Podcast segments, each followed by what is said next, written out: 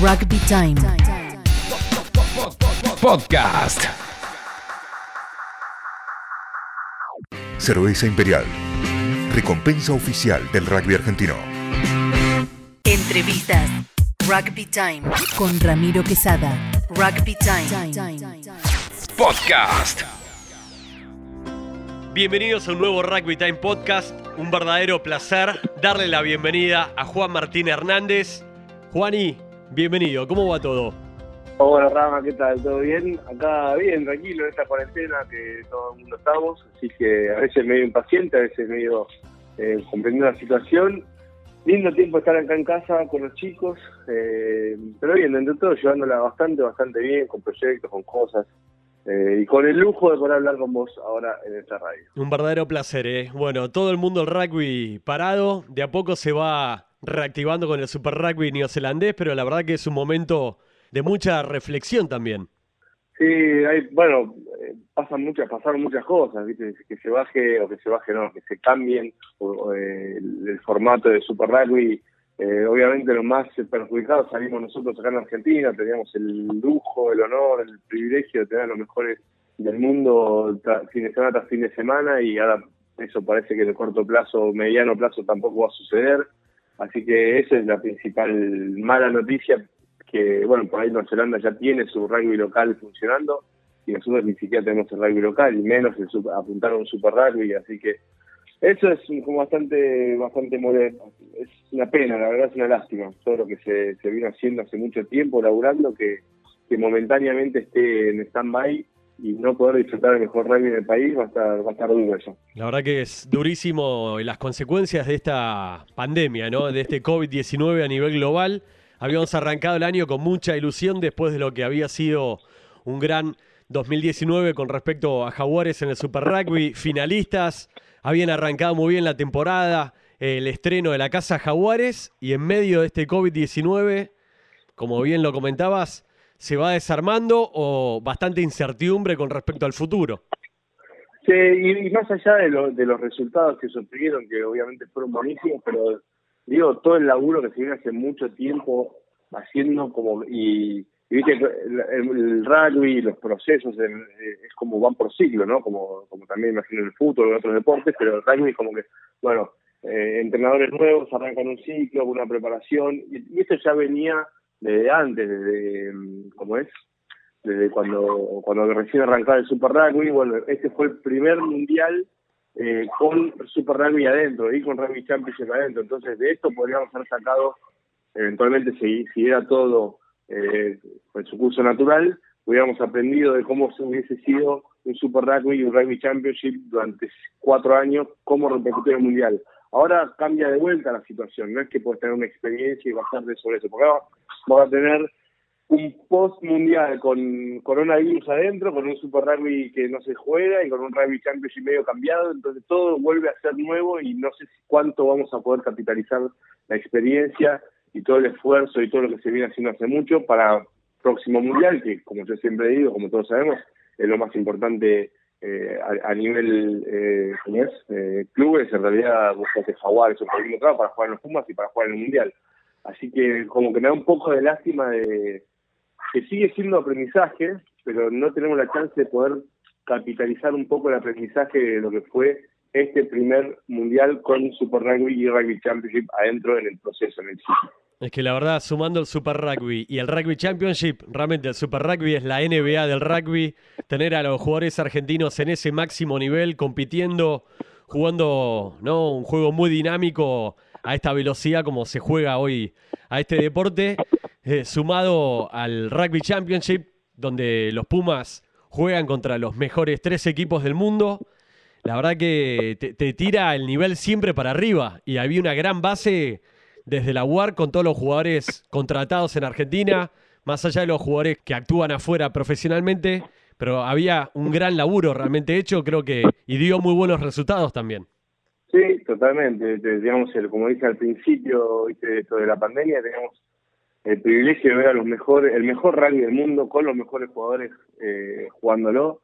Eh, ahora, bueno, cambian, volvemos, volveremos a verlo por tele y no sé cómo será y dónde, dónde nuestros jugadores argentinos eh, tendrán la oportunidad de medirse y, como justo lo que vos decís, ¿no? Si antes teníamos la posibilidad de jugarnos y medirnos contra los mejores, hace la competencia eh, mejora, obviamente. Ahora no sé qué competencia tendremos eh, para nuestros jugadores que, puedan desarrollarse y seguir eh, representándonos tan bien como, como suelen hacerlo. La verdad que sí. Con respecto a Jaguares, por lo pronto hay que esperar hasta el año que viene, ya que la temporada quedó cancelada. Vuelve el Super Rugby en Australia, también en Nueva Zelanda ya, ya volvió entre las franquicias locales. Veremos qué pasa con Sudáfrica, pero por lo pronto, con respecto a muchos jugadores de Jaguares, ya están trabajando con lo que es los Pumas y un Rugby Championship que veremos si se puede llevar a cabo en los meses de octubre, noviembre. Depende también de, de este coronavirus. Sí, lo más importante ahí, o sea, va a ser cuándo empiezan a prepararse los jugadores para un eventual, si es esa fecha, la verdad yo no tengo eh, información, me estoy, enterando si hay una proyección a hacerse el Rugby Championship en esa fecha. Bueno, la primera pregunta que se me que se viene a la cabeza al escucharte, decir, bueno, hay que empezar a entrenarse, eh, los chicos eh, no pueden, ningún, nadie en la tierra puede jugar un partido o un torneo de semejante envergadura sin varios, varias semanas y partidos encima. O sea, ahora hoy, hoy los, jugadores argentinos tienen cero partidos encima de lo que va el año. Muy poco lo que pasó en, en, Jaguares, no sé cuántas fechas fueron, o dos fueron, no, no sé cuántas fueron, pero, pero poquitas. Entonces, la primera pregunta que me la cabeza es si se hace en octubre, bueno, los chicos tienen que empezar a entrenar bastante lo más rápidamente posible para, eh, y, y, de vuelta, tener empezar a ver partidos amistosos, si quieres llamarlo, pero contra quién será entre ellos, eh, será, no sé, hay mucha, es, muy raro, hay mucha incertidumbre, es muy, eh, es muy raro, no me imagino cómo podríamos acomodarnos eh, para tener de vuelta la misma competitividad que, que, veníamos teniendo, que, que nos mal acostumbramos, ¿no? Viste, cuando estás en lo mejor, en lo mejor, ahora hay que salir de ahí y volver a, un lugar que no sé cuál va a ser. Totalmente. muy, muy raro, muy difícil. Este, Juan, y ahora sí ya te escucho como un analista después de tu experiencia de lo que fue el Mundial de Japón de tele eh, y también eh, sé que te gustaría entrenar en un futuro, que estabas eh, con esa idea, lo, habíamos hablado en algún que otro momento y ya lo tenés como totalmente asumido a, la hora de hablar, como que ya no, antes te costaba diferenciarte de, de tu etapa como jugador tal vez. Claro, pasa que ya no juego más, así que a veces cuando estás uno cuando uno no yo cuando era jugador era muy era muy muy cerrado en cuanto a que lo que más único me importaba era jugar al rugby y, y, hacerlo cada vez mejor y yo tomaba la semana y, el tiempo que no estaba dentro de una cancha bueno cómo ser mejor para la próxima semana cuando sí esté dentro de la cancha nuevamente. Entonces por ahí era menos menos sociable eh, palabras más cortas, porque rápidamente quería o ir a descansarme, o ir a dormir, o ir a entrenar, o ir a hacer algo que, bueno, así era la, obsesión que tenía. Ahora no tengo más el rugby, eh, hay otras cosas, eh, hay siempre hubieron cosas, otras cosas en la vida, me como jugador, pero le dedicaba mucho tiempo y mucha pasión y barra obsesión, que no está muy bien, pero era obsesión también con, esto de, mejorar y dar siempre todo para los partidos. Así que ahora sí, soy un poco más, eh, más sociable, tuve un rol ahí en el Mundial como, como periodista o barra analista o como se lo quiera llamar, que tampoco me dio experiencia de nada, porque fue por ahora un solo Mundial y un par de partidos previos como para, para agarrarle la mano, pero sí, me, cuesta un poco menos hablar y contar cosas de lo, de lo que viví o de lo que estoy viviendo ahora, como que eh, ya no tengo algo, viste, cuando sos parte de un equipo, sobre todo los Pumas y la mística que hay, sos parte de algo que, lo cuidas mucho y que, es sagrado, por así decir, el vestuario, y no, no se cuentan muchas cosas, pero porque sos parte de algo. Ahora yo no soy parte más de los Pumas, tengo mi vida y puedo contar y hacer de mi vida sin ningún compromiso que tenga eh, con, nadie, así que por ahí, eh, por ese lado. Ok. Eh, Juan, ¿y te gustó este rol de esta experiencia como comentarista de televisión? Sí, fue, sí, estuvo buena. La verdad me permitió eh, ver el mundial desde otro lado. Siempre, por suerte, fui, salvo, bueno, uno me pedí por lesión, pero fui protagonista de los mundiales como jugador y esta vez eh, tenía esa, che, ¿cómo es el mundial de afuera? Pues, viste, cuando, cuando sos como jugador estás más o menos la misma vida que tenés durante toda la carrera, que vas a un hotel, vas al colectivo, vas a la cancha de entrenamiento, volvés, comés, dormís, vas al partido y, y volvés y no, no sabés lo que pasa alrededor. Eh, y, por ejemplo, en 2007 todos me hablaban los familiares y amigos que fueron a ver, no, qué mundial, la pasamos bárbaro, cómo nos reímos. Y uno está, uno está totalmente fuera de esas cosas. Uno está el día a día, el partido a partido, el minuto a minuto, en qué, cómo voy a entrenar mañana, cuánto tengo que dormir ahora, si estoy cansado o no estoy cansado, entreno más, entreno menos.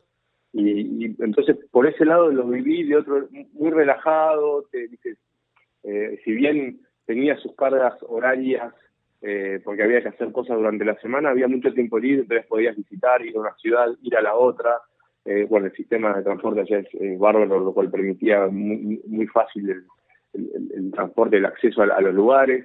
Eh, pude ir a ver otros partidos eh, y vi muchos partidos que no fueran el de los Pumas, iba como un simple espectador, caminaba entre la gente, eh, nada, como, como, lo viví, por un lado, obviamente tu, tuve que hacer un trabajo que lo disfruté mucho y disfruté también ir a ver un mundial de algún deporte, de algo que nunca había visto nada, cómo es, eh, cómo es eso. Y después, ya puntualmente, como el, trabajo que fui a hacer, eh, no, es, no fue muy, muy simple hablar de, de amigos y compañeros, eh, sí, sobre todo porque las cosas no salieron como, como todos hubiésemos querido. Entonces, no, o sea, obviamente no, no, no porque sean amigos o compañeros iba a ser crítico, yo no iba a ser crítico puntualmente, mi rol era analizar por arriba eh, el juego, que lo que veía unos ojos míos que hacía poquito me, había retirado, cómo veía yo y qué, qué podría estar pasando por la cabeza de los jugadores en distintas situaciones. Entonces, eh, por ese lado la solucioné internamente, dije, che, voy a ser a periodista y tengo que hablar mal si uno erra un tackle o no erra un tackle, no, lo llevé a un lado mucho más analista. ¿Por qué cerra el tackle? No porque ese jugador individualmente no cierra los brazos, por así decirlo, ¿no? Sino porque hay un sistema de defensa que más adentro, tales jugadores eh, o, los jugadores no estaban bien reposicionados, lo cual a ese jugador no le permitió llegar con, con buen timing para hacer el tackle. Bueno, entonces eh, fue, un, fue más de análisis general del juego, con ojos de un exjugador que hacía poquito se retiraba, más que un comentarista o relator de ir jugada a jugada qué es lo que estaba pasando. Entonces intervenía cada 15, cada 20 minutos con un concepto global de, cómo estaba viendo yo ese partido. Ok. Este, y me acuerdo que habíamos hecho una nota en el evento de despedida de los Pumas, de los jugadores en el jardín japonés, y realmente después de lo que había sido la gran temporada con Jaguares, con la final del Super Rugby, con el equipo con la ilusión que había para llegar a, Japón. Tenías vos también muchísima expectativa. ¿Qué pasó? ¿Qué mirada tenés con respecto al desempeño de los Pumas en el Mundial de Japón? Que les tocó la zona difícil y había un partido a ganar y ese partido nos embocan de, de antemano. Eh, hubo 15 minutos, 20 minutos del primer tiempo que el equipo no, no, no, no, no estaba firme Francia lo aprovechó al mango y clavó tres tries y después el equipo vuelve y casi lo da vuelta. O sea, hubiera sido muy meritorio y, y golpe anímico fuertísimo para continuar en el Mundial si hubiésemos ganado. Pues lo perdimos y fue todo lo contrario, ¿no? Fue un golpe... Pero con respecto a las expectativas que y esta gran desilusión es justamente porque había una gran expectativa. El equipo venía jugando bien, llegó a la semifinal. Digo, Pumas y Jaguares, el mismo equipo, venía, venía haciendo las cosas muy bien, nos habíamos to todos ilusionados los, y yo creo que, no sé si los jugadores, pero nosotros, desde afuera, eh, subestimamos a Francia. Y un gran error, un gran error porque Francia lo demostró mundial tras mundial y, nada más y nada menos, y, varias veces contra los All Blacks, cuando, cuando le das un poquito o lo subestimás, eh, los tipos son peligrosísimos. Y creo que subestimamos la, los nombres de Francia, lo, la gran calidad de jugadores que tienen por más que como equipo no llegaron de la mejor manera, tal vez, pero siempre los jugadores salen en los mundiales, ¿no? Es algo que, que no es que lo digo yo, sino lo, lo ves. Cuando, cuando vos recordás más a un jugador o, menos es cuando, eh, perdón, más a un jugador, cuando pasa algo en un mundial y, y, y la rompe toda o, o dice, pasa una acción en particular que lo puede definir a ese jugador mismo. Y creo que subestimamos mucho a los franceses y, los, y a unos jugadores franceses salieron eh, a, mostrar eso que te digo, la, gran calidad de, jugadores que son. Y bueno, y creo que no nos alcanzó, eran dos minutos más de tiempo y por ahí ganamos el partido. Entraba esa última patada y lo ganábamos. O, o, o de esa salida, o cuando nos ponemos al frente eh, por primera vez en el partido, recibimos esa salida y después viene el drop de Camilo López y si, si, esa, si esa pelota, en vez de hacer dejarlo aislado a Tommy Sana, si lo conteníamos bien y la pateamos afuera, y era otro el resultado. Entonces, ahí ya después empieza a jugar el, el, deporte mismo, puedes ganar o perder y los mínimos detalles cuentan mucho. Eh, lo que yo te decía y con respecto a tu pregunta era porque había una expectativa demasiado grande con respecto a lo que había sido Jaguar llegando a la final del Super Rugby, que era el mismo equipo de Pumas que iba al Mundial, eh, con respecto a un partido en sí y todas las cosas que pasan en un partido. Todos los estados de ánimo y, de nivel que puede estar en momentos buenos, en momentos malos, los Pumas se, se, revirtieron una situación de estar bajo resultado y con mucha presión, pasan a ganar y enseguida un error conceptual, porque no fue técnico ni nada, fue un error conceptual, si esta pelota no importa que tengamos pelota rápida, que limpiemos bien y que la sacamos, no, es que importa, esta pelota recibimos de la salida, después de haber pasado a ganar, la recibimos, nada, y, no sale hasta que no estemos seguros de que la pateamos afuera o hacemos esto o hacemos lo otro, pero eh, pasan cosas muy rápidas y es parte del deporte. Uno puede decir todo el derecho de ganar y perder. ¿Qué no pasó? Estamos en la zona más difícil. Creo que los, el hincha, eh, repito, no los jugadores, pero los hinchas subestimamos a, Francia. Los jugadores hicieron todo lo que pudieron para darlo vuelta, de hecho lo hicieron, pero después, después una desconcentración y perdimos el partido ahí. Después vino Inglaterra, que era muy difícil ir a ganarle a un equipo tan sólido por cómo venía jugando previo al Mundial y lo que estaba demostrando en ese Mundial mismo eh, había que ser algo como una, ahí sí iba a ser una verdadera hazaña, pero bueno, cuando ya nos encontramos con 14 jugadores, ya ahí, bueno, se, se, se ¿cómo es? Se, fue todo, se, se perdió toda ilusión. Y después, obviamente, las cosas malas o de los no resultados, por así decir, ya se pueden, escuchamos hablar de un montón de cosas que pasaban, de internas, de esto, de lo otro, que la verdad que es todo es todo muy relativo, porque si, si esa pelota la sacamos afuera con Francia, o si metíamos ese penal, estamos hablando de qué bien los Pumas, cómo dieron vuelta el resultado y pasaron a cuartos y después no sabes, la historia no se sabe, pero es como que nos creamos mucha expectativa con, con fueron dos minutos, tres minutos que podían haber cambiado para un lado para el otro las cosas.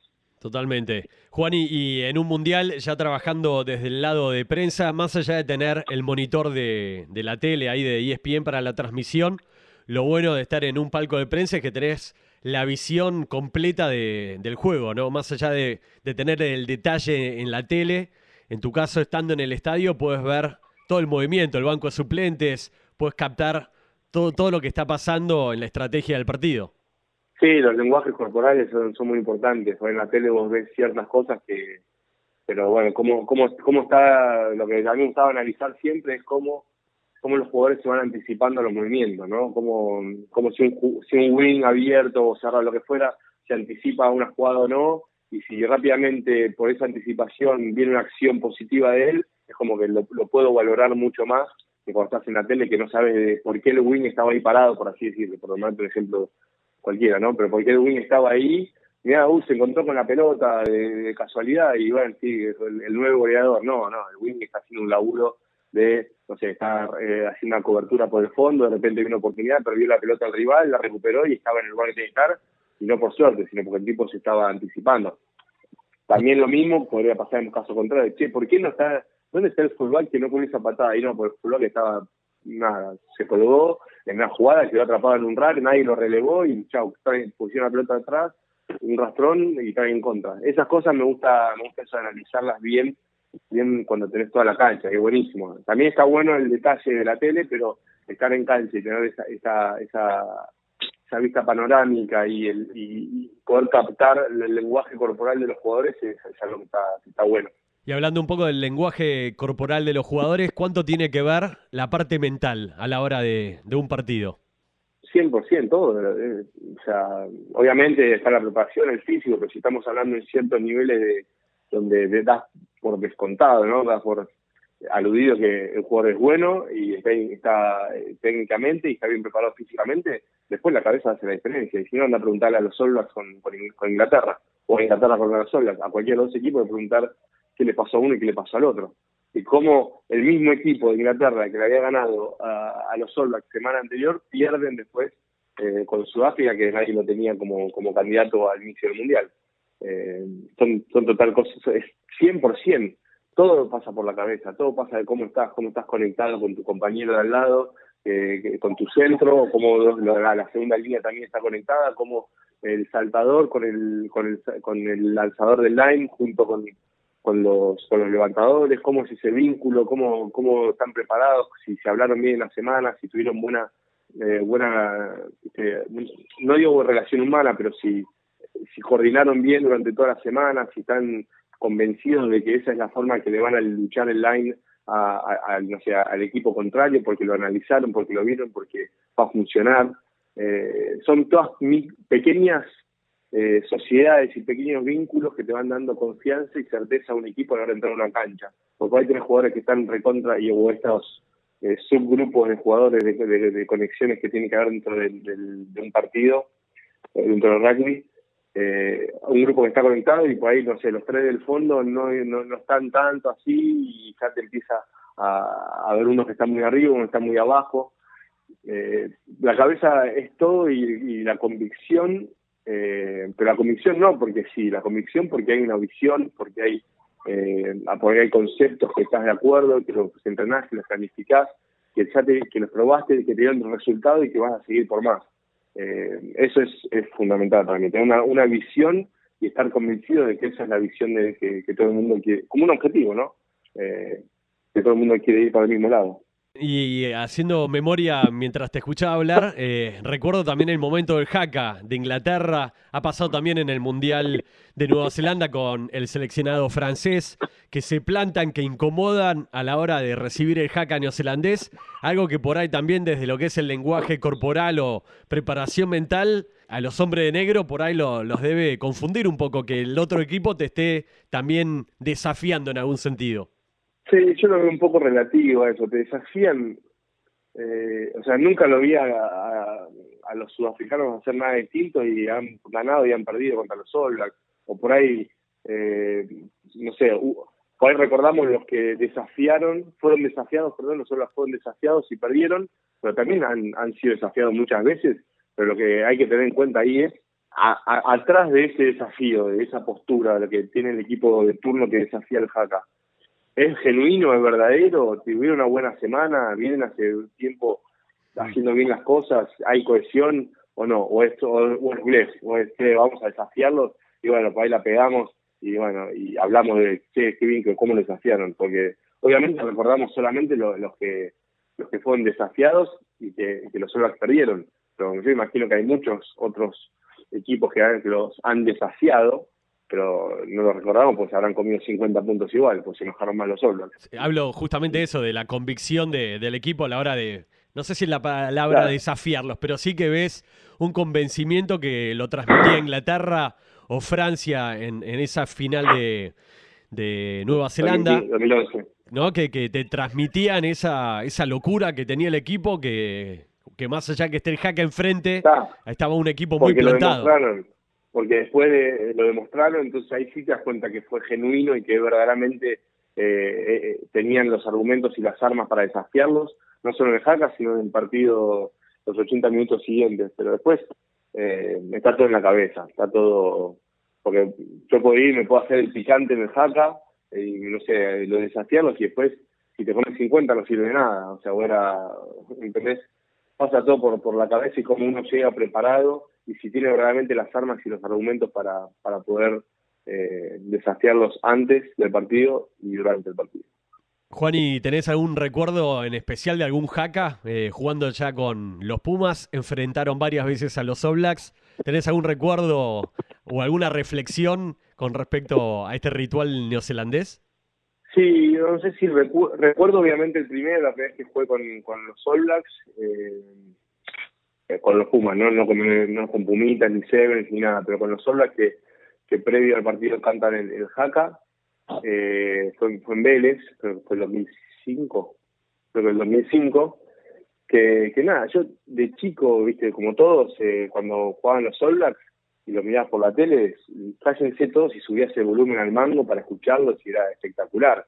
Y yo me lo tomé cero de intimidación, todo lo contrario, qué bueno que estoy ahora yo lo veía de chiquito, lo escuchaba y ahora me están cantando, no sé, me están cantando una, canción a mí en vivo, en vivo, en un recital, no, obviamente no, pero tenía el privilegio de, estar jugando frente a ellos, eh, que todo el mundo en el rugby de chiquitos lo vas, creciendo y admirando y tus ídolos eh, son, son los All sea Lomo en su momento, Mertens, eh, Kronfeld, Jeremia, toda esa, eh, Sinsanbrook, hay, bueno, todos los jugadores de los All eran ídolos, eran tipo inalcanzables, tocarlos, nada. Y yo tenía chance de jugar con ellos, así que ese fue el, que más el que más recuerdo.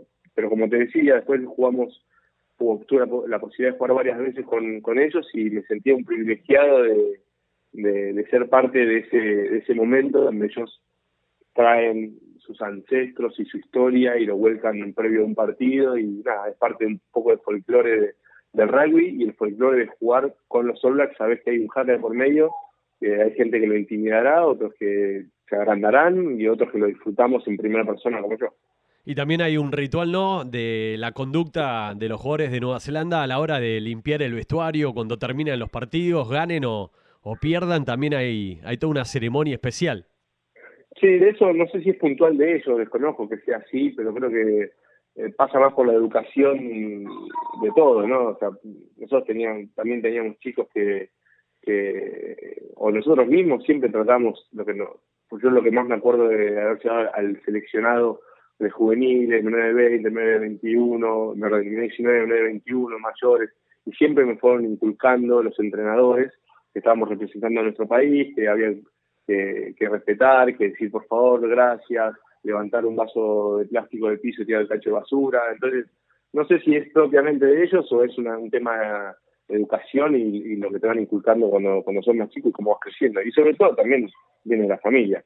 Pero bueno, son los All y vemos que los All eh, limpian el vestuario y bueno, uh, qué bueno los All porque Carter es aguatero y uh, qué bueno que Carter es aguatero. Y es algo totalmente natural, lo magnificamos mucho, me parece. Ok.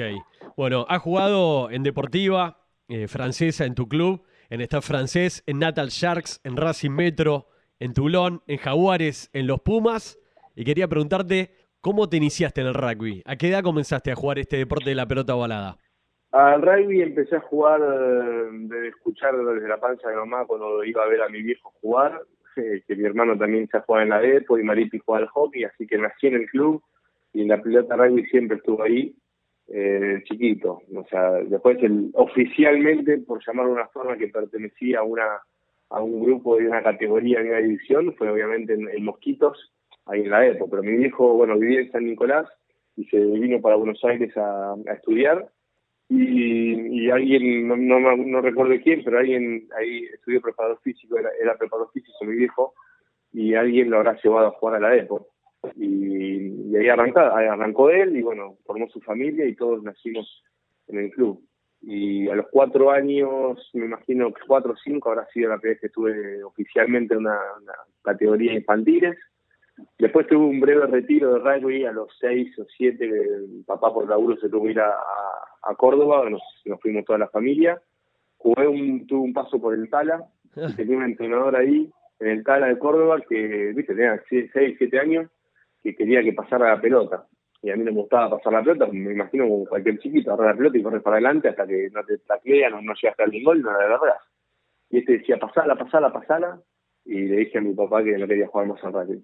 Y después, a los dos años, volvimos para Buenos Aires, volví al club y siempre iba al club, obviamente, todos los fines de semana, pero no participaba de los entrenamientos con, con, mi, con mi división, con mis, con mis amiguitos que, que tenía. Entonces, eh, nada, un entrenador si todavía allí, me iba convenciendo fin de semana tras fin de semana, dale, vení, jugá. Eh, claro, pues yo estaba todo el día con la pelota, pero no participaba en entrenamiento. Y era cuestión de estar la, hora y media, dos horas ahí. En fin, así que tuve un breve retiro del rugby prematuro. Ok, te llevo 20 años para atrás. Año 2000, tenías 18 años. ¿Cómo fue debutar en la primera de tu club, en la primera de Deportiva Francesa? Y fue fue muy lindo, fue aparte fue una semana muy buena, pues yo volvía ese martes a la mañana, previo a, mi debut, el martes, volvía de, Mundial Juvenil, mi, primer Mundial Juvenil, en el 19, había sido en Francia, y había llegado esa mañana, o sea, estaba, todo, había, venía a jugar un mundial, estaba contentísimo, todo, y al mediodía me llama el entrenador y me dice, de primera de, la EPO, y me dice, che, ¿querés venir a entrenar a la, a la noche al, club? Dije, sí, voy, obvio, de una. Y nada, y, y, lo vi muy como algo que no podía creer lo que estaba pasando, porque de chiquito el sueño obviamente los Pumas era una cosa pero totalmente como como como es un sueño eh, lo que quería era jugar en la primera de mi club porque yo viste de chiquito eh, como les contaba como te contaba eh, iba siempre jugué me nací en el club era arenero en el pateador de la primera me encantaba toda la que en los terceros tiempos ayudaba me quedaba hasta la hora que podía quedarme que me dejaban quedarme y, no sé, levantaba los platos, eh, nada, viste, típica mascota del club, hmm. y mi sueño era eh, jugar o ser esos tipos que yo o les llevaba la arenita o les llevaba eh, un plato o una, no sé, el té con una media luna, se empezó el tiempo y después recolectar los, otros platos para después llevarles pizza. Típico de lo que pasa en un club recontra amateur, como todo lo que como todo lo que vivimos, ¿no? Y ese era mi sueño. Y bueno, jugué, eh, fui a entrenar ese, ese martes a la noche misma y estaba, otra cosa linda que me pasó era que estaba con mi hermano, mi hermano era de la apertura y bueno, ahí, pasó del primer centro él y me dejó el lugar para que juegue de, de apertura yo y me acuerdo que jugamos con Daom, ese debut fue con Daom, ganamos 7 a 6, partido recontra apretado. eh, Sí, tremendo, durísimo porque o sea, era otro rugby en segunda división y encima más, me están diciendo 20 años atrás, que era otro rugby completamente. ¿Era en Deportiva o en Daum el partido? En Daum fue el partido.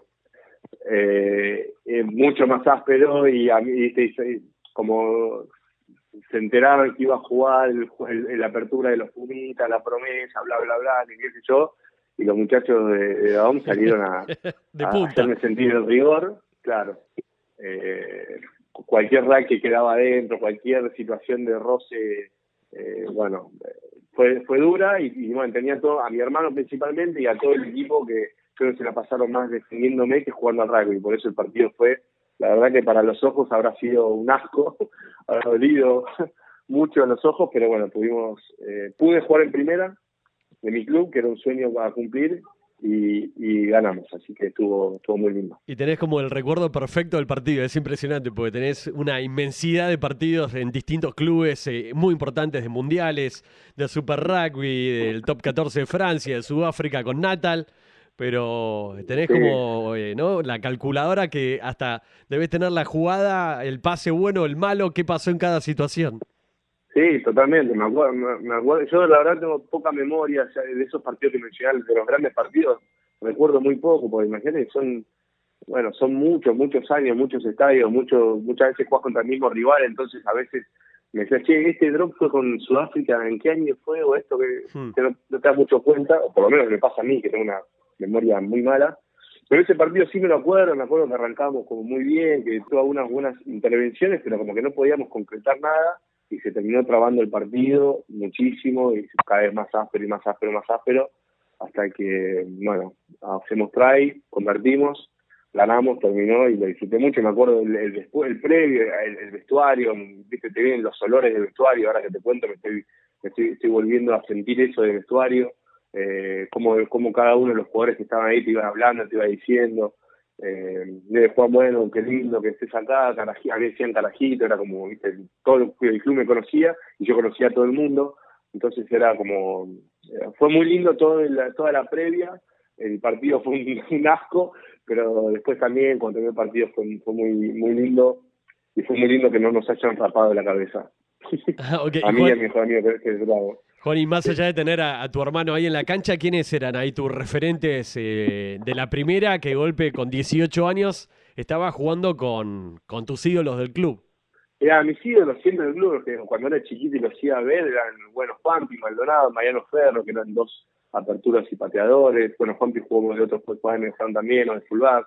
Eh, eh, mucho más atrás, si hay gente de la época que escuchará esto, se van a acordar del Chaqueño, obviamente eh, el capitán de siempre, el, chino Lombardero, bueno, pues el Zorrito también fue capitán, esto estoy nombrando, obviamente no los conocen, o sí algunos, pero por, por si están escuchando eh, los de la EPO se van, a, poder bueno, contentos o no, pero yo los recuerdo a ellos.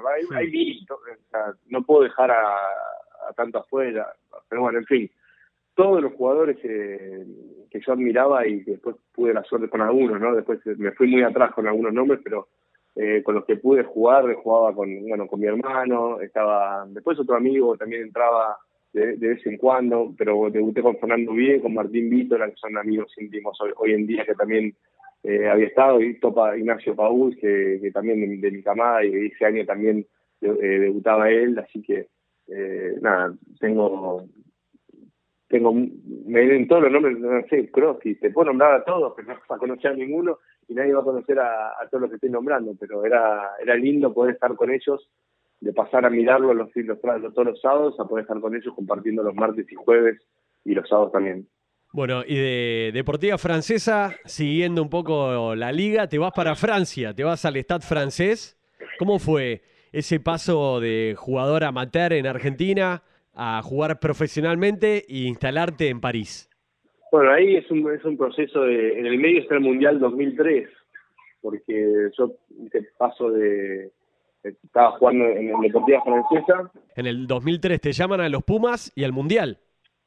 Sí, a los Pumas voy en el 2002. Si bien no juego partido en 2002, voy a la gira de que viste había jugado a Australia, que se jugó en River, y después el equipo viajó a Italia, a Irlanda, yo viajo a la gira. No juego el partido con Australia, pero sí viajo a la gira. Ahí fue como la primera vez que juego o que soy parte de, un plantel eh, fuera de lo que es sudamericano y demás, que cuentan como test y como giras, pero ese era como el, no sé, los verdaderos Pumas, por así decir, eh, fue, fue en 2002. Al año siguiente es el Mundial y yo previo al Mundial eh, recuerdo que viajo a París a firmar ese contrato con Star francés Después, bueno, obviamente voy al Mundial, juego los partidos ahí en, ese Mundial 2003. En Australia. Eh, Tano Lofreda, en Australia habían decidido que, o sea, el partido de Australia al principio, eh, inaugural, y el partido de Irlanda, último de, la zona. Y en el medio estaba eh, eh no, en, Namibia y Rumania, creo,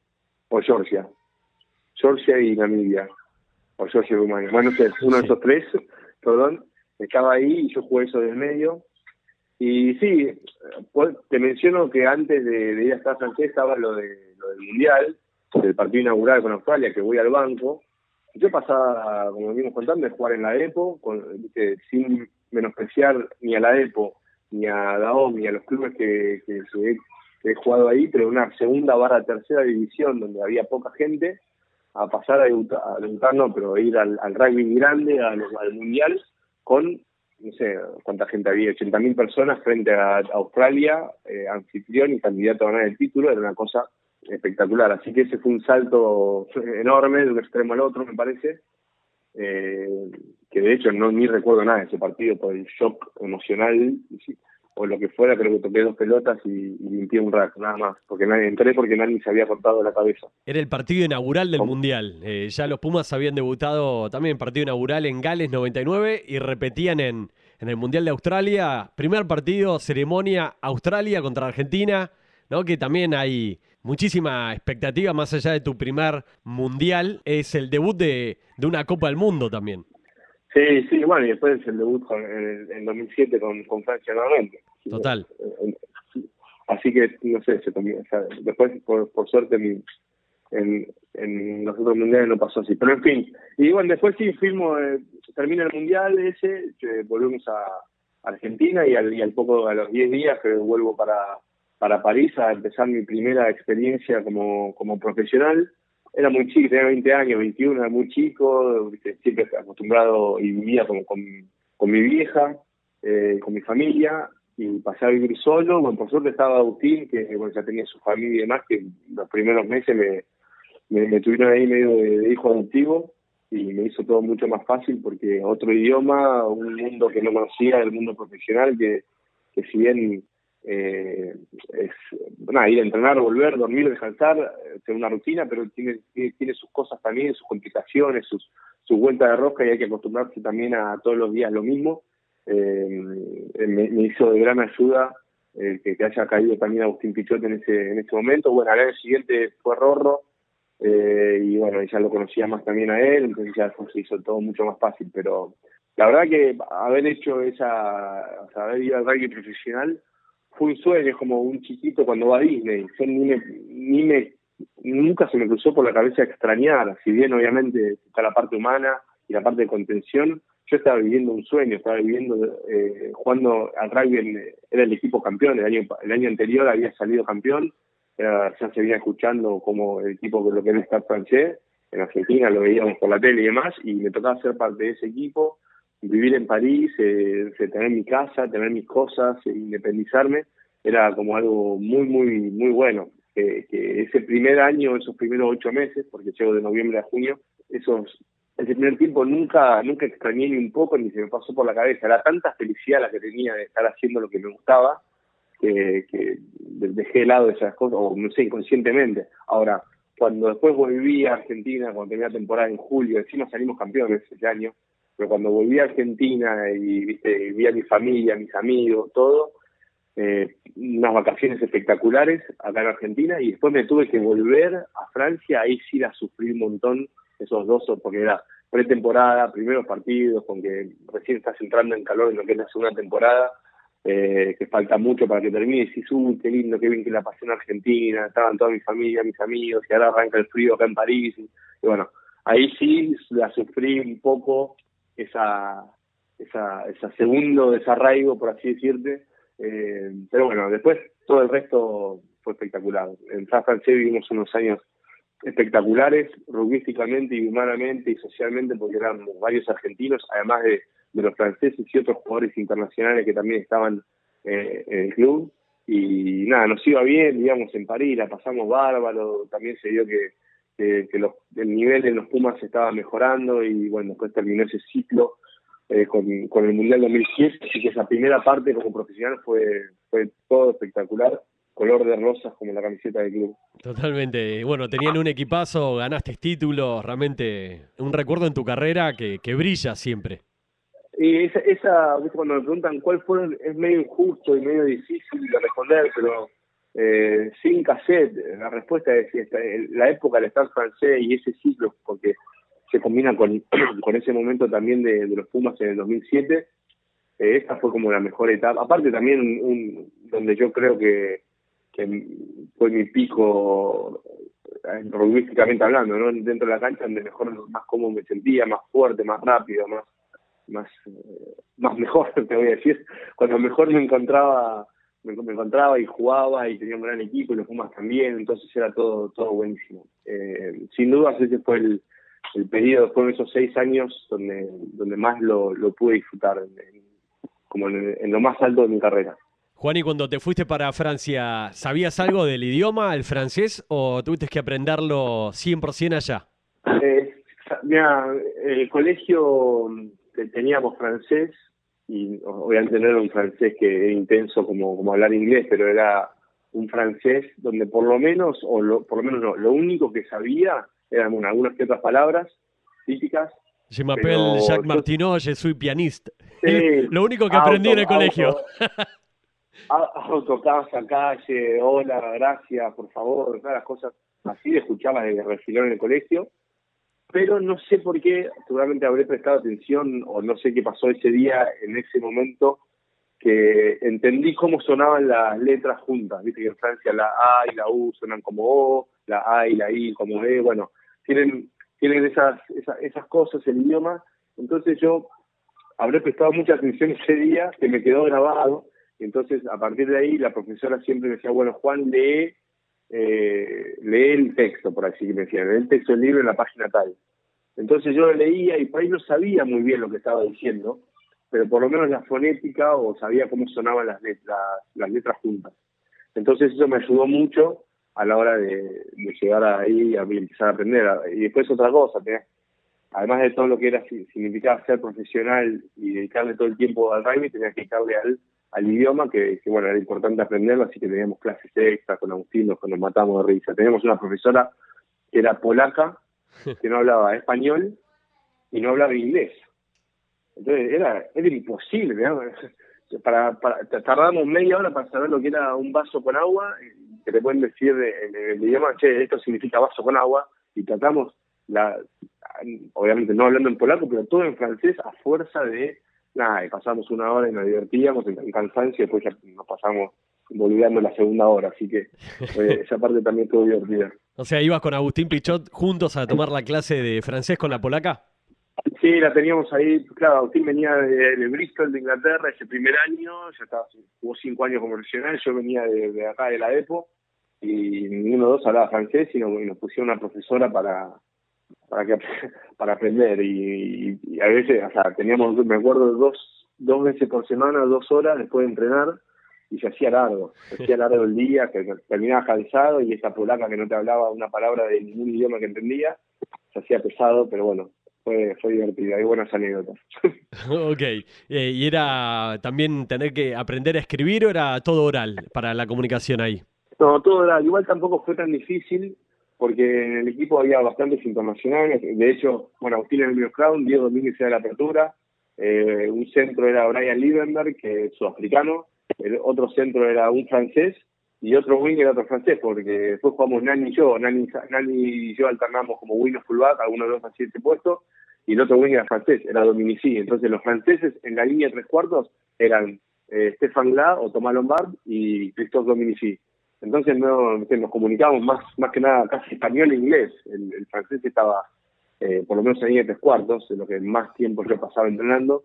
Eh, y después sí te ibas acostumbrando más, eh, porque Después empezó a usar palabras que son, che, pasame la pelota, eh, pateá, eh, saltá, corré, lo que fuera, son palabras que las vas usando y las vas aprendiendo y a medida que vas avanzando eh, o evolucionando en el idioma vas como relacionando, bueno, pasame la pelota, correr más rápido, no sé, eh, ejemplos tontos, pero para decir que... O una puteada, ¿no? También. La transición. También lo mismo, pero no quería decir. Bueno, y de ahí te vas, eh, Juan, y hablando de, Sudáfrica, te toca ir a probarte a, Natal Sharks, a un rugby sudafricano durísimo también. Sí, lo decís ir a probarme como si era uno de 19 que No, no, no, no a probarte, pero a, probar eh, otro tipo de rugby, digo, desde lo que es el, el juego, otro tipo de rugby, a eso me refiero que, en realidad la palabra calza bien, porque sinceramente lo tomé como eso, es, viste, esto fue en el 2000, a principios de 2009, que me voy, a mitad del 2009, perdón, que me voy ahí, que ya había pasado el Mundial 2007, después vino el 2008 que está francés nos va muy bien, bueno, no ganamos la, no pasamos a final, pero perdemos ahí nomás con Toulouse y, bueno, que siempre era el rival, pero como que seguía jugando bien el equipo, y después el, el 2009, que, que bueno, el club sufre rugbyísticamente y también a nivel comercial, porque en 2008, el año anterior, ah, fue una crisis muy grande en Europa y eh, al club tampoco se dieron los resultados, se cayeron varios sponsors y me, y me dicen, bueno, mira Juan, eh, si querés puedes irte porque no vamos a poder bancar tu salario, eh, al, igual que, algunos otros jugadores, como que nos dieron la vía libre. Entonces yo dije, no, no, no, estaba para irme a un club francés, a otro, o sea, yo sentía que mi club francés era, era estar francés, no quería irme a otro de los que eran rivales, no sé, Clermont en su momento, o Toulouse, o sea, sentía que, como irte de, de River a Boca, si bien después termino volviendo a Racing, pero bueno, otra historia, ya quedaremos hasta ahí, no quería irme a, un club francés inmediatamente, dije, bueno, voy a probar el mejor rugby, supuestamente el mejor rugby del mundo, que es en Sudáfrica. Hmm. Eh, salían campeones del mundo, juegan en el Super Rugby, Natal Sharks, eh, Natal tiene, yo le después con Natal Sharks, porque tenía la posibilidad de ir a, a, Oakland Blues o a, o a, Sharks. Entonces dije, bueno, voy a, voy, este, voy a Sharks porque no sé, un cariño particular con, con Sudáfrica y además si voy a jugar de apertura en un club, que una franquicia que tiene a casi todos los forwards del, del seleccionado de Sudáfrica, con un medio clan como Ruben Pienar, que, que, andaba fenómeno y está bueno jugar atrás de ese, de pack y, se ha servido por ese pase. Entonces, este, este lugar le podría andar bien. Además de Urban, que está bueno y más, pero más, más que nada por lo rugbyístico, que voy a probarme a ver si, no sé, acá como decía, como decías y como pasó, ¿no? Bueno, fue bien, está francés, ganamos títulos, eh, fuimos protagonistas durante esos seis años, el, equipo andaba bien. Eh, bueno, voy a ver qué pasa en el mejor rugby del mundo y bueno, fui al mejor rugby del mundo y la verdad que disfruté mucho la Carry Cup. Eh, no pudimos ganar, nos ganó Chitas en la semifinal, un error a último momento. Lamentablemente no pudimos llegar a la final, pero lo disfruté mucho, distinto a lo que pensaba, que pueda no es un rugby más o menos, no es a nivel super rugby, pero bueno, es una, hago una, como una entrada en calor a lo que va a ser el tremendo super rugby después. Y bueno, lamentablemente sufrí una lesión, o se, manifestó un dolor en un lugar que yo la venía arrastrando y, no aguantó mi, dolor y tuve que operarme y me perdí de jugar el Super, el super Rugby. Creo que era Super 12 en su momento, Super 14. No sé, no sé qué era. Juan se llama en su momento. ¿Una lesión en la columna era en la espalda? Sí, eh, y viste, mucha gente piensa que no, fue a Sudáfrica y, y lo mataron, o lo cagaron a palos, no. La verdad que fue, es una malformación de hueso, o sea, nací con, con un problema en la espalda, pero nunca se había manifestado dolor. De hecho, lo habíamos identificado, cuando estaba en francés, eh, dos años atrás, antes de eso, eh, en 2006, creo, 2007, eh, me había molestado algo en la espalda en su momento, me hicimos una, una resonancia y había salido eso, habíamos descubrimos que eh, tenía una, un hueso que no tenía que, que no llegaba a donde tenía que llegar. Entonces es una malformación de, genética y se manifestó en Francia, pero si estaba jugando al fútbol con mis amigos en la playa, se manifestaba ahí y era lo mismo, no, no fue por el hecho que el ranking sudafricano era más fuerte, más intenso y me lastimaron ahí, sino que, nada, mi cuerpo aguantó, mi espalda aguantó hasta justo ese momento. ¿Y te tuviste que operar la eh, espalda? Sí, ahí me tuve que operar la espalda, ahí los, los médicos sudafricanos querían hacer una operación mucho más simple, igual esto es muy largo para hablar, no sé cuánto tiempo habrá para hablar, pero eh, si resumo, es los médicos querían hacer una operación más simple para poder jugar el Super Rugby, que empezaba ahí a tres meses. O sea, tenía dos meses de recuperación y una pretemporada, lo cual calzaba justo. Pero eh, cuando yo les comento esto a los médicos acá en Argentina, a Mario Larraín especialmente, le digo, che, Mario, ¿me quieren hacer esta operación? Mayo, especialista en, en rodilla y hombro, pero número uno en lo que hace, lo mandó con sus colegas número uno especializados en, neurocirugía y espalda, y le dice, mira, está bien, te puedes operar esto, eh, vas a poder volver a jugar, pero por ahí en una, a la semana que estás en la cancha, al mes, a los dos años, a los, a los seis, el dolor te va a volver a venir y no estás solucionando el origen de tu lesión. Entonces, bueno, eh, yo te cuento todo esto porque estaba se, se acercaba el Mundial 2011 y yo estaba haciendo cuentas en mi cabeza, bueno, ¿qué pasa si yo me hago una operación como la que quieren hacer los sudafricanos, que es más corta, pero no soluciona, el origen, me mato si estoy eh, jugando y preparándome para el mundial y de repente de vuelta me viene el dolor y, tengo que operarme otra vez.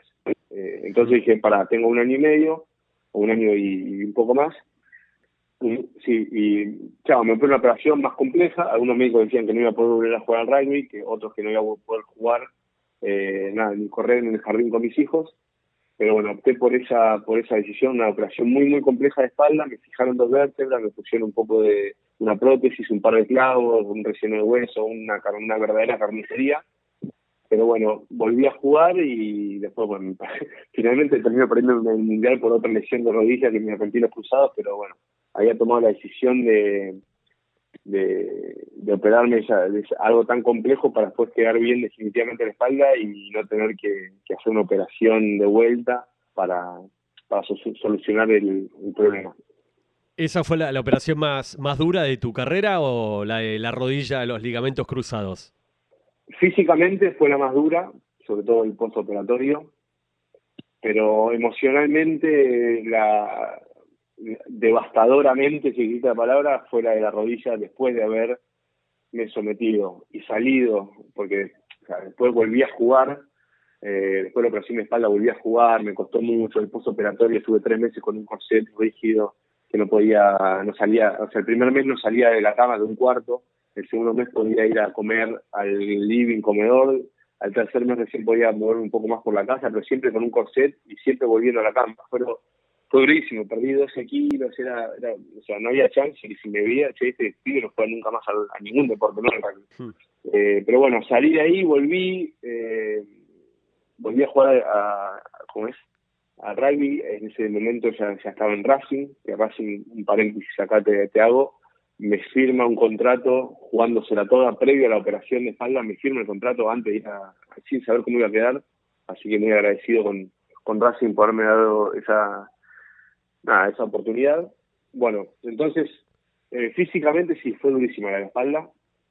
pero emocionalmente, justamente porque me sometí a esa operación de espalda compleja para tener chance de jugar al Mundial, pero seis meses antes del Mundial, una vez recuperado, una vez vuelto a, un, determinado nivel que me permitía poder volver a posicionarme y, ser potencialmente elegible para el Día Mundial, me agarro la, rodilla y ahí me, me liquidó. Igual me liquidó cuando, cuando quedé afuera de la lista, obviamente, sin ningún partido y con una operación de espalda, sumado una operación de rodilla. Sin, nadie sabía cómo estaba jugando al rugby en ese momento, no me iban a al mundial. Pero en el momento que yo me rompo la rodilla, dije, chao, bueno, ahora tengo que romper la rodilla para llegar al mundial. O sea que nunca veía el, lado, el lado negativo, siempre veía el, volver. Claro. Que, que iba a volver, y que iba a jugar al mundial, y que nada, era otra más, otra piedra más en el camino que tenía que, que, ya había demostrado con la primera operación de rodilla que tuve cuando era más chico, que después con la operación de espalda, y esta era una más que iba a tener que superar para poder volver a jugar al mundial. Entonces, ahí, en ese proceso de recuperación de rodilla, no, no fue devastador, pero cuando me quedé afuera, y no por el hecho que me hayan dejado afuera, sino porque entendí que no podía haber ido nunca ese mundial por cómo estaba física y, y Pero bueno, fue ahí como que me bajó todo, me cayeron todas las fichas y, fue muy, muy difícil, un momento muy raro, muy oscuro, muy, muy, sí, muy, muy difícil en mi carrera. Estamos hablando del Mundial de Nueva Zelanda en el año 2011. Exactamente. Juan, ¿y qué enseñanza, reflexión te dejan tantas lesiones, tantas rehabilitaciones, tanta preparación y tanta fortaleza mental, como siempre decís vos, para intentar volver, volver y volver. ¿Qué enseñanza te deja? Hay, hay muchas, un montonazo, la verdad es como un, fueron dos años y medio entre operación de espalda, rodilla, que volvía, que no. Yo siempre digo, cuando me preguntan, son dos años y medio de no estar en los Pumas o no estar en los equipos, no ser protagonista, no levantar el teléfono como antes, no que no hay un periodista que te llame, no hay una nota, no hay un sponsor, salvo el que me bancó por suerte el mío de siempre. ¿Quién? Eh, Decilo. Nike. Nike siempre estuvo ahí, siempre, nunca nunca se bajó. Viste que por, por cláusulas eh, te pueden bajar los contratos de, no sé si se puede decir, no, importa. Eh, cada seis meses, si vos no estás en cancha seis meses, más de seis meses, tienes el derecho a bajarte los contratos. Y yo estuve dos años y medio tratando de volver una cancha, volvía, me iba, volvía, me iba, y los tipos siempre me respaldaron. En fin, eso, sí, siempre bancaron. En fin, eh, los aprendizajes justamente vienen de ahí, que mm, yo estaba viviendo en esos dos años y medio lo que iba a ser un retiro, ¿viste? Cómo, son la, cómo es el exitismo, cómo es cuando uno está arriba, cómo todo el mundo se acerca, cuando uno deja de, estar arriba y pasa, pasa de moda, por así decir, como, como, como no es lo mismo. Y yo lo viví como decirlo en, vida, en carne propia, porque después sí pude volver a jugar en los Pumas, sí pude volver a jugar mundiales. Llegué a otra otra semifinal de, mundial y en Inglaterra sí. Eh, y, entonces todo ese todo todo ese proceso lo viví con, con, con bastante con una perspectiva totalmente distinta. Eh, como que sabía que esto era momentáneo y que iba a pasar y que la vida sigue y hay otras cosas eso es uno de los aprendizajes. Y el otro es que está todo en la cabeza, como hablamos al principio. Si uno se propone, obviamente el físico te permite o no te permite, ¿no? Eh, pero si el físico eh, me permitió volver a tener la capacidad de entrenamiento para poder estar al máximo nivel, bueno, estaba todo en la cabeza, porque yo te lo dije muy liviano lo que fue el, el, postoperatorio, pero no es fácil estar un mes tirado en la cama eh, esperando que pasen las horas para que para que viste la, para que la espalda y los huesos y todo pegue y quede ahí fijo para siempre. No es fácil estar ahí viendo que, que, el mundo sigue, que, el rugby sigue, que los vieran los Pumas por la tele y no poder ser parte de eso. Eh, es Hay una parte muy, muy fea de las lesiones y muy cruel de las lesiones, pero bueno, el físico, la operación, los buenos médicos y, y, el físico me permitió ir creciendo y volviendo a ponerme de pie, a caminar, a trotar, a picar, a taclear, y a vivir un partido 100%, pero lo más importante en eso de vuelta es, la cabeza, es si uno se propone las cosas, las puede hacer. Eh, siempre hay una visión, siempre hay un, objetivo y, es movido e impulsado, movilizado, perdón es la palabra, por una pasión, la pasión de volver a jugar al rugby y la pasión de ponerse la camiseta de los Pumas. Y ese era, fue siempre mi objetivo, era siempre el, la fuerza que me daba el pasito ese que podía hacer, uno atrás de otro primero, después podía trotar un poquitito más y después correr un poquito más rápido y después taclear y después golpearme y después rally total.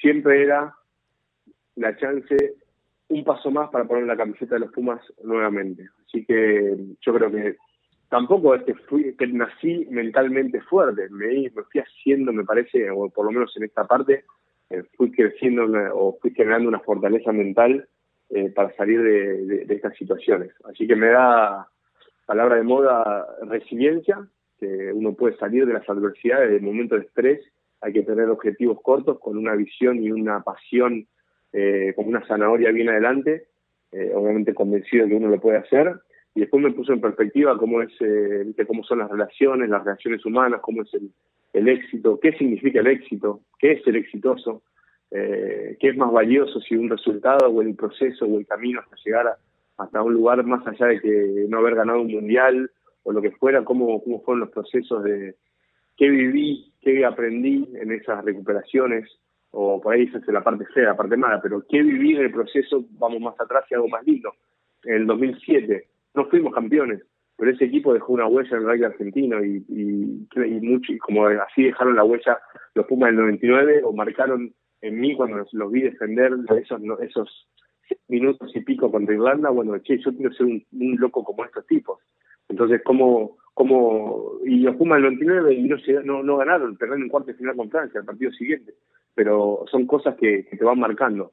Y bueno, y a mí me marcó mucho eh, esta parte de que sí, que el rugby es muy importante, pero hay que tomarlo con, cierta perspectiva y disfrutarlo lo máximo que se puede, que un momento termina y hay que seguir adelante. Total, habíamos pasado por alto justamente por el tema de la lesión en el Mundial de 2007, Pumas de bronce. ¿Dónde está la clave del éxito de ese grupo, de ese equipo, de haberle ganado con, con solidez a Francia en el primer partido, en el debut, ahí en el Stade de France? Yo creo que hay, varias cosas, que, hay varios componentes de ese del éxito, sin haber ganado un mundial, pero del éxito de ese equipo. Primero tiene que haber algo que los movilice, una razón, algo del porqué, ¿no? De por qué esos 15 locos dentro de la cancha, esos 23, esos 26, esos 40 que el plantel total con staff y con, y con entrenadores, con médicos, con todo, una locura por, y amor por ese equipo. ¿Por qué?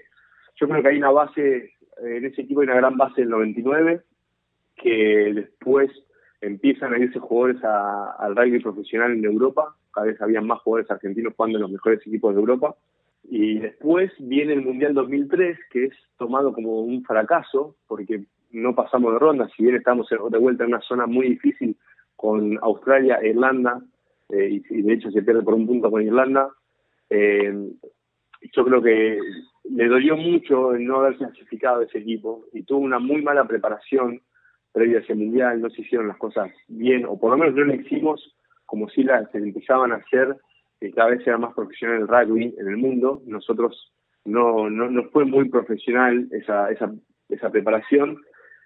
Y como te decía, después viene el Mundial 2007 con una base de jugadores del 99, algunos que, eran muy chicos en el 99 y ya eran más, más grandes, más líderes y más referentes del rugby mundial y de los Pumas. Muchos jugadores jugando no solo perteneciendo a buenos equipos de, Europa, sino siendo protagonistas de los mejores equipos de Europa, eh, hacían como, y, de vuelta, esa, esa, sensación de, frustración, de impotencia del Mundial previo que hacía el 2003, como que es una combinación de que muchachos, mira, tenemos calidad de jugadores espectaculares, estamos jugando en un buen nivel en cada uno de sus clubes eh, eh, en Europa, tenemos que revertir la situación de lo que fue el 2003, por lo menos la preparación, dejemos todo y demos realmente en el ciclo de 2003 a 2007 lo mejor de cada uno, estar dispuestos a, cada, eh, cada vez que se juntan Pumas, optimizar los tiempos de la ventana. Antes jugamos en junio y la ventana de junio y la, ventana de noviembre. Bueno, mayor concentración, mucho foco, aprovechar cada semana, cada oportunidad que tenía ese equipo de juntarse en alguno de los puntos. Fuera de ventana internacional había una concentración de un fin de semana, bueno, hacer lo posible para que los clubes nos liberaran, eh, para poder estar ahí, no perdernos nada y realmente eh, se construyó en base a eso, ¿no? en base a, dar todo eh, en todo momento. Como, como una frase del capitán que era Agustín, o sea, al equipo no le sobraba nada. tenía grandes jugadores, pero no tenía el tiempo de preparación como hoy en día la competencia que, que, bueno, que se tuvo hasta ahora, hasta esta, antes de esta pandemia. Los Pumas o Jaguares que juegan, hay mil partidos de alto rendimiento, de alto nivel al año. Bueno, en ese momento teníamos solo seis. Entonces era, aprovechar lo máximo posible cada, momento de estar juntos. Y bueno, así empezó, con una, como te decía, con un, una, un motor que movilizaba, que era un poco el potencial de ese equipo versus, o, versus o acompañado por la frustración y la impotencia del Mundial de 2003. O sea, este Mundial por lo menos lo preparamos bien y después vemos qué pasa, pero vamos a dejar todo para llegar lo mejor que podamos. Totalmente. Y así se empezó a construir Y, todos bajo esa misma línea, eh, dejando muchos, todos los jugadores dejando todo el egos de lado, eh, era más importante que el otro, todo el mundo empujando y, y veías, lo veías eh, en cada entrenamiento, cómo, cómo entre los forwards, entre cuartos y todo, volaba la pelota por el aire, te, comías un tackle que te reventaba, pero una competencia sana, era, che, acá damos lo mejor y juegan, y juegan los mejores.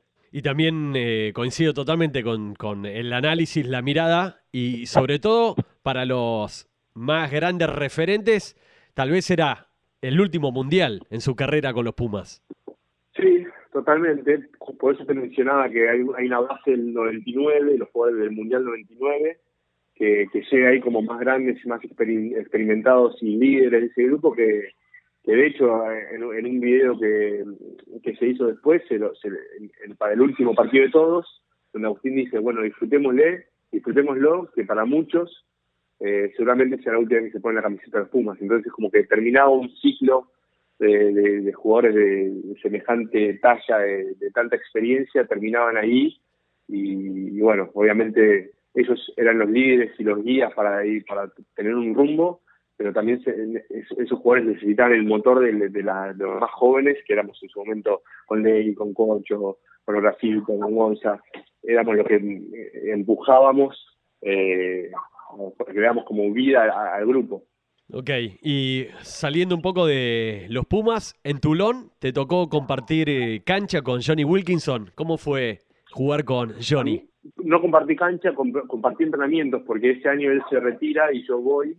Eh, y él queda como entrenador de juego con el pie, pero iba una semana por mes. Ese era su convenio que tenía con el club. Entonces no pude jugar con él.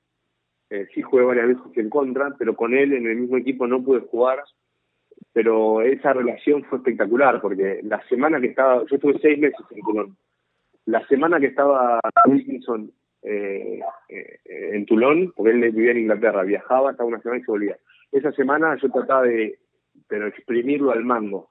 Y se dio una muy buena relación, de, mucho respeto y, o sea, no te decía amistad, porque no, no se dio el tiempo suficiente, pero creo que hay una gran admiración, obviamente, de mi parte hacia él, pero generamos un gran vínculo, una admiración y un respeto mutuo y disfrutábamos mucho del tiempo juntos. Eh, él dicho, no tengo ni, siquiera tengo necesidad de decirlo, que, que lo dijo él, no, importa que él, sino que digo yo, yo disfrutaba mucho estar con él y pasábamos horas y horas hablando de rugby, de la vida, de filosofía, de cómo, cómo ve cada de las cosas, de nuestras costumbres, de nuestros países. Eh, era un tipo muy, muy humilde, muy abierto. Eh, la verdad, uno, si me decís, no me haciendo una pregunta, yo me hago la pregunta. Si yo me hago, che, ¿quién, qué, una de las cosas que puedo agradecerle al rugby es haberme encontrado con una persona de una calidad humana como, como él. Mira qué lindo. ¿Y hoy seguís en contacto con Johnny Wilkinson? Sí, sí, cada tanto los, los cumpleaños nos saludamos, cuando ahora nació eh, su primer hijo, el año pasado en realidad, nos vimos en el Mundial, también compartimos un, eh, varios días de caminatas y de charlar ahí en los jardines japoneses juntos. Eh, sí, la verdad que sí. Eh, obviamente no hablamos todas las semanas, hablamos todos los meses. Cada tanto nos hablamos y cada vez hablamos nos quedamos largo y tendido y repasamos y nos ponemos al día. Pero nada, tengo, obviamente la admiración viene de, de, admiración barra envidia del tipo cómo jugaba y cómo pateaba la pelota. Después yo pude eh, ser entrenado por él y me transmitió todos sus conceptos, entonces fue como una... Eh, completé lo que ha sido una carrera de haber estado con maestros del, juego con el pie, de Domínguez, de, Gonza Quesada, de, Ronald Nogara en Racing, a la, vez que estaba Sexton, eh, obviamente Felipe a lo largo de toda mi carrera, como que el, el, el máster lo terminé con, lo terminé con Wilkinson con, con muchos conceptos. De ahí arranca la admiración y después lo pude conocer en profundidad y, bueno, eh, mantengo esta gran relación con él, lo cual, repito, es una, una de las cosas que agradezco eh, que me ha dado el rugby. Ok, Juani, últimas preguntas. Te pido que pienses bien nombres y me digas por qué vas a destacar a cada persona en las siguientes preguntas, ¿ok? Vale para los Pumas y si querés para toda tu carrera en los clubes. Si querés puedes elegir un representante por el tema del seleccionado argentino y uno a nivel clubes, de todos los que has participado en tu carrera, ¿ok? A ver, vamos. Dale, nombrame un capitán y por qué. Agustín Pichot, por su forma de liderazgo, su forma de capitanear, no, es, no, no fue un capitán de imponer cosas, sino un, capitán solidario y mostrar con el ejemplo eh, el rumbo, ¿no? Eh, él se tomaba siempre el tiempo, eh, además de la parte técnica, con los entrenadores, con los jugadores de turno y más, sino sentimentalmente se involucraba mucho y, le preocupaba y quería saber cómo estaban todos, todos los jugadores para, para nada, generar esa, esa empatía y ponerse en lugar, obviamente por una parte humana de él y una, y una parte de, bueno, el, equipo necesita a todos en su máximo nivel, entonces él estaba dedicarle tiempo a los jugadores para y a los compañeros para, para saber, eh, para tener el termómetro también, ¿no? De, los jugadores que él era capitán. Ok, y un capitán fuera de los Pumas, eh, puedes incluir ahí Deportiva, Stade Francés, Natal, Racing, Toulon, el Tala. Eh, el Tala no creo, Infantiles. Muy poco. Eh, pero nada, el capitán, obviamente, mi hermano, era, era capitán también de, mi club, eh, así que a, mi hermano, porque mi hermano y siente el club, es el típico jugador que ama a, su club, toda su, felicidad pasa por estar en el club y lo ama y bueno, eh, mi hermano, por todo ese amor que tiene hacia, hacia la camiseta de la EPO. Ok. ¿Un entrenador de los Pumas? Un entrenador de los Pumas, eh, qué difícil, qué difícil pregunta, pues he tenido muy buenas cosas con, con muchos, pero bueno, voy a poner a eh, creo que el Tano, porque el Tano fue el primero que me convoca, el que confió en, mí y el que me dio la chance de jugar el Mundial 2007 como, como apertura. ¿Y un entrenador fuera del seleccionado a nivel clubes? A nivel club, Fabián Galtier fue el entrenador que más me enseñó, justamente porque venía un rugby yo bastante amateur, si bien estaba en, contacto y participando en varios seleccionados donde el nivel de entrenadores eh, me ayudó mucho eh, su tecnicismo para, para adaptarme mejor al rugby, al rugby profesional. Ok. ¿Un compañero de cuarto, compañero de giras, de mundiales que tengas que destacar? De los Pumas primero. Ah, bueno, ahí hay varios porque primer gira fue Agustín, hay muchas cosas relacionadas a Agustín, pero bueno, se fue dando así. Mi primer compañero fue Agustín y nada, era viste ídolo de chico, entonces lo veía eh, cómo se comportaba, qué hacía, cuándo había que dormir, cuándo había que bajar, cuándo había que ir a las reuniones, cuánto tiempo antes, todo esa todo ese orden y ese profesionalismo, esa prolicidad, la, la, la recibí primero de él.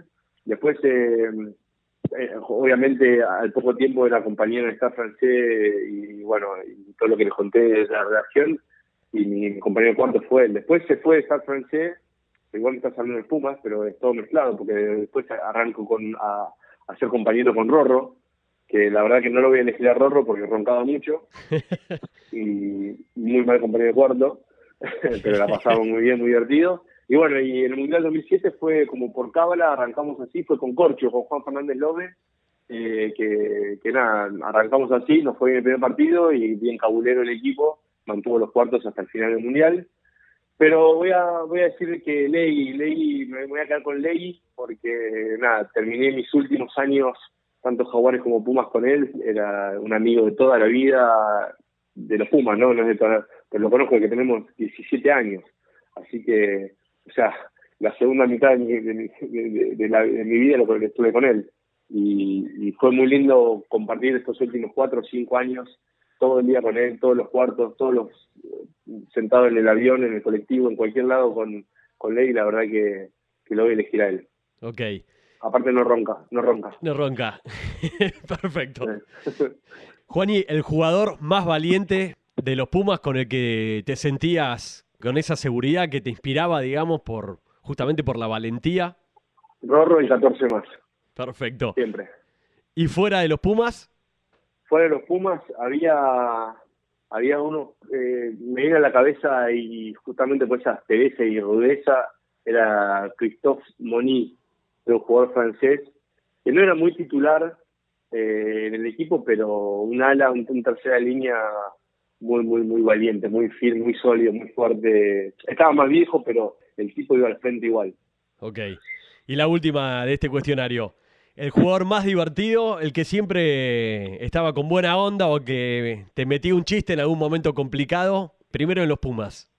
La verdad es que todos, pero bueno, voy a decir de ley de vuelta. Me parece que un, un sentido. Aparte nos conocíamos tanto que te miraba, ya lo miraba y, y, sabías qué estaba haciendo, pero no, había muchos. Bueno, Mario también, Mario Ledesma era muy gracioso, también me hacía reír mucho, Chalo Lombo, pero bueno, Ley eh, la, verdad que la pasamos muy bien. Con Ley Gonza y la verdad que hemos, nos hemos, hemos disfrutado mutuamente mucho. ¿Y te ha pasado de golpe en, partidos de mucha tensión, eh, por ahí una mirada, una mueca, algo de un gesto para hacerte reír en, medio de un estadio, por ahí en un partido que, bueno, que con una mirada nos entendemos? Eso en el nivel rugbyístico sí, pero bueno, de vuelta, si vuelvo a ley, eh, estábamos cuando yo para estar francés y él para Lyon, y nada, se pasó el partido tratando de agarrarme en un rack. De hecho, me ha agarrado varias veces para o taquearme, molestarme, eh, pisarme, pellizcarme, cualquier cosa hacía. Y nada, me causaba gracia nada más que el tipo estaba, o sea, se pasó todo el partido buscándome y me, causó mucha gracia. Okay. De hecho, hicieron un, creo, creo que hicieron un, no sé si un especial o una, un segmento en un, ¿viste? En, el, el, programa que hacen allá en Francia, de cómo cada vez que salíamos de un rack, y estaba ahí, y yo estábamos involucrados, nos reíamos, nos pegábamos. Nada, no boludez. Divertido. ¿Te gustaría formarte como entrenador, empezar a trabajar como entrenador de rugby? Sí, pero no no rápidamente y no en, y no en un rol, obviamente son, son pasos, ¿no? Pero no en un rol de head coach directo, ya decir, bueno, voy a hacer, yo creo que hay pasos, hay procesos previos a ser un entrenador. Eh, me gusta mucho el juego el pie, me gustan mucho las destrezas y el comprendimiento del juego. Eh, hay muchas veces que está la figura de head coach o la figura de entrenador de defensa y o de entrenador de ataque, de tres cuartos o de forward, lo que fuera, pero me parece que le hace falta, hay equipos que lo tienen, ¿no? Pero el rugby argentino una figura de un, de un entrenador, de un puesto donde, viste, bien puntuales, ¿no? Decir, che, ¿qué hiciste acá? ¿Qué, qué se puede hacer hecho mejor? ¿Cómo sentiste en este momento? ¿Cómo, ¿Entendés el sistema de juego? Porque viste a veces que, las cosas las das por sentadas porque vas acompañando al equipo, pero lo más importante creo que yo pienso es que todos los jugadores tienen que entender su rol y entender bien el plan de juego del equipo para, para poder disfrutarlo y jugarlo bien. Y creo que esa figura eh, es algo que, me gustaría tal vez en algún momento, ahora sí con otros proyectos individuales, personales, eh, en algún momento me gustaría desarrollar esa, esa parte. Así empezó un poco Gonza Quesada con el seleccionado de Francia y después, bueno, también se fue preparando, creciendo también en, Racing, en Stade francés y en Jaguares y ahora de vuelta en Stade francés. Así es, así es, sí, podría parecer que un poco el juego con el pie en Francia y después fue tomando más protagonismo en ese equipo que, bueno, que finalmente eh, llega a la final con el 2011 con, con Nueva Zelanda, donde Bolsa, tengo entendido, fue muy protagonista, que estaba Libremont, pero Bolsa me parece que, llevaba la, la rienda de ese equipo, según lo que me contaban algunos jugadores franceses. Eh, y qué sé yo, no sé en, qué momento podré hacerlo, si, si estará, no va a ser muy demasiado tarde, pero bueno, ahora estoy con, con otras cosas que, que me demandan, eh, viste, terminé de jugar hace dos años y, salir de ahí, todo el, retiro no es algo grave, es algo natural, pero es, eh, por supuesto tenía algo, a, cosas al costado sobre todo en la última parte de mi carrera, de cual ocuparme como, como, como laburo. Y ahora, que antes no le daba bola porque estaba jugando, pero ahora que, que tengo el tiempo me puedo dedicar y estoy como bastante en ese rubro emprendedor. Así que entrenador de rugby me encantaría, lo disfruto mucho las veces que, que voy, colaboro en la DEPO, me llaman del seleccionado para ir al menú 19, a, perdón, al de 20 o menú 18 a dar una mano en algo, siempre lo disfruto mucho, pero bueno, por ahora se está lo estoy estirando un poquitito. Ok, y en el ámbito laboral, eh, ¿en qué anda Juan y Hernández hoy por hoy? Estando en algunos desarrollos de, mm, tecnológicos relacionados a las aplicaciones, obviamente también en el mundo del deporte, pero eh, en otros ámbitos también.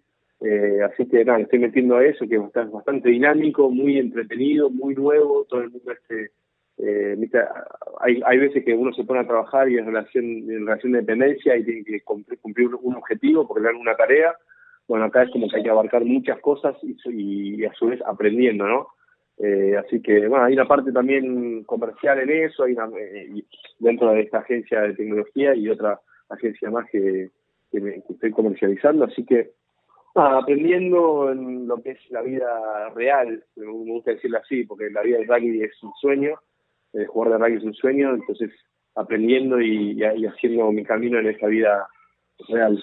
Ok, y fuera del rugby, ¿cuáles son tus hobbies, Juaní?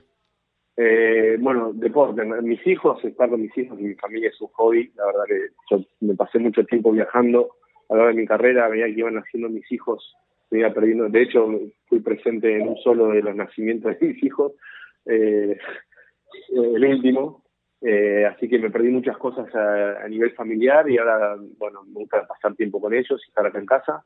Después, pero un hobby deportivo, estoy jugando al golf. No, estaba jugando al golf hasta esto de la pandemia y bastante, me, me, apasionó, me apasionó, me enganchó, me hice socio acá del Club de San y voy cuantas veces puedo, cuantas veces el trabajo me lo permita, las obligaciones y compromisos que tenga, pero trato de jugar lo, lo máximo, la mayor cantidad de tiempo posible porque es espectacular. Encuentro una, una relación entre patear a los palos y, la preparación mental a pegar una pelotita de golf muy cercana, lo cual me obsesiona y me, me atrapó por completo.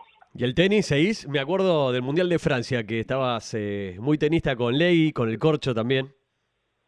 Sí, poco, poco ahora. Eh, la verdad que poco y nada, porque todo el tiempo que, tengo extra se lo dedico al golf. Pero bueno, no, no es tarde tampoco. Ok. Para volver. La última, Juani, ¿qué significa el rugby en tu vida? El rugby fue, es parte de mi vida, no fue. O sea, nací con el rugby, fue fue parte de mi educación, es parte de mi cultura, me formó como persona, me dio un nombre, por, así decir, y me abrió eh, la posibilidad de conocer mucha gente alrededor del mundo, viendo muchos jugadores de rugby y conocer otras culturas y para viajar, y sobre todo lo que me queda es, eh, las, justamente las relaciones humanas, no solo con los, chicos de los Pumas o de los clubes donde participé, sino los clubes en los cuales, o naciones en las cuales enfrenté, que, que hay ahí tengo muy buenas relaciones y eso es lo, más lindo que me, deja el deporte. Hoy tenés amigos en todas partes del mundo, gracias al rugby. Sí, tengo amigos, es una palabra muy fuerte, yo la considero muy fuerte, hay que ser, amigos eh, son pocos, pero buenas relaciones y respeto y conocidos y cosas en común y, gente lo cual el tiempo, a veces no, necesariamente necesitas mucho tiempo para ser amigos, eh, o verdaderos amigos, pero yo por lo que tengo entendido mis amigos son los de, los de toda la vida, los que compartí mucho tiempo en mi club o mismo en los Pumas. He hecho muchas buenas relaciones en las cuales me sigo hablando, escribiendo, eh, como te decía, con, no Wilkinson, de vez en cuando a veces eh, con Cooper o con cualquiera de los jugadores que estuve en Francia, eh, de Gustave francés, que, que, mucho, mucho, mucho tiempo, con eh, Messina, no son tan conocidos, pero fueron de mi camada que fuimos creciendo en ese ciclo de Estado francés, donde llaman Kaiser, eh, Julián Arias, bueno, no sé, muchos, puedo nombrar un montón alrededor del mundo que, he hecho verdaderas relaciones humanas eh, que hoy valoro mucho. Eso es lo más lindo que tiene este deporte también. Sí, yo creo que sí, porque de vuelta, repito, o sea, me fui 12, no, 14, 13 años o 14, 14 años a, que estuve fuera del país y, y sigo teniendo los mismos amigos de siempre que no, no porque haya pasado el tiempo eh, pensamos distinto, dejamos de ser amigos, sino hay la misma confianza y la misma amistad y relación de siempre. Así que creo que el rugby eh, es eso, es un juego, compartirse una pelota con, con 14 amigos o 14 en la cancha frente a otros rivales que hacen posible y un árbitro que hacen posible que el encuentro se sea a cabo, pero lo que más te deja son las relaciones y las amistades que vas generando eh, a lo largo de muchos terceros tiempos. De primera, Juan, y muchísimas gracias por tu tiempo. Una muy linda charla en plena cuarentena, una hora y media, así que realmente muchos lo van a poder disfrutar, escucharte repasando un poco toda tu carrera y estas anécdotas que realmente nos dejan mucha enseñanza.